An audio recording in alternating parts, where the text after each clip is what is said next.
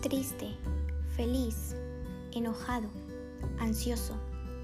Todos los viernes en el podcast Nuestra experiencia en la cuarentena, distintas personas nos contarán cómo se sienten estando encerrados por más de tres meses y medio en casa.